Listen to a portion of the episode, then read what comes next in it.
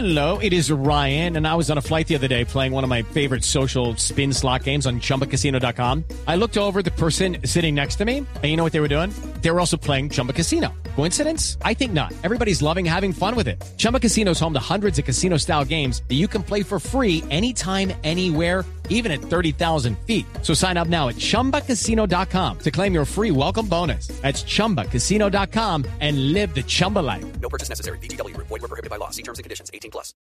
6 y 24 minutos de la mañana y hoy es un día decisivo para el desarrollo del caso Odebrecht. Pues en efecto, la Corte Suprema de Justicia tiene reunión plenaria para avalar o no la figura de un fiscal ad hoc en las investigaciones que se relacionan con los actos de corrupción que se cometieron para la adjudicación del contrato Ruta del Sol 2.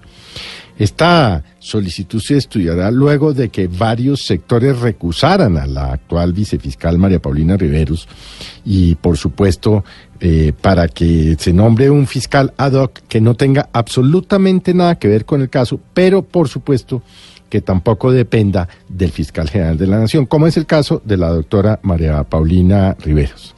Se sabe que hay una ponencia presentada por el magistrado Gerardo Botero, y que en esta se van a analizar los posibles vínculos que tiene la vicefiscal con las personas implicadas en el caso, específicamente, por supuesto, con el doctor Néstor Humberto Martínez, quien, como usted sabe, pues fue durante muchos años el abogado del grupo Aval.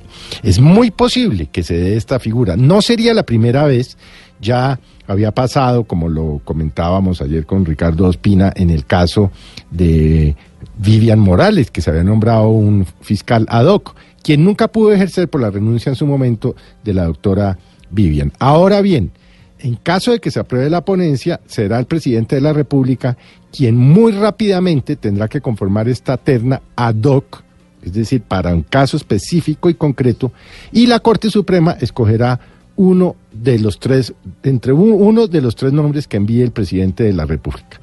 Así pues, pues quedamos pendientes de la reunión plenaria ahora en las horas de la mañana de la Corte y así saber si finalmente se despeja o no este camino para que finalmente las investigaciones de Odebrecht queden en manos de una persona totalmente independiente que utilizará los recursos, por supuesto, de la Fiscalía General de la Nación, pero que no tendrá absolutamente nada que ver con el doctor Néstor Humberto Martínez ni con la vicefiscal Riveros.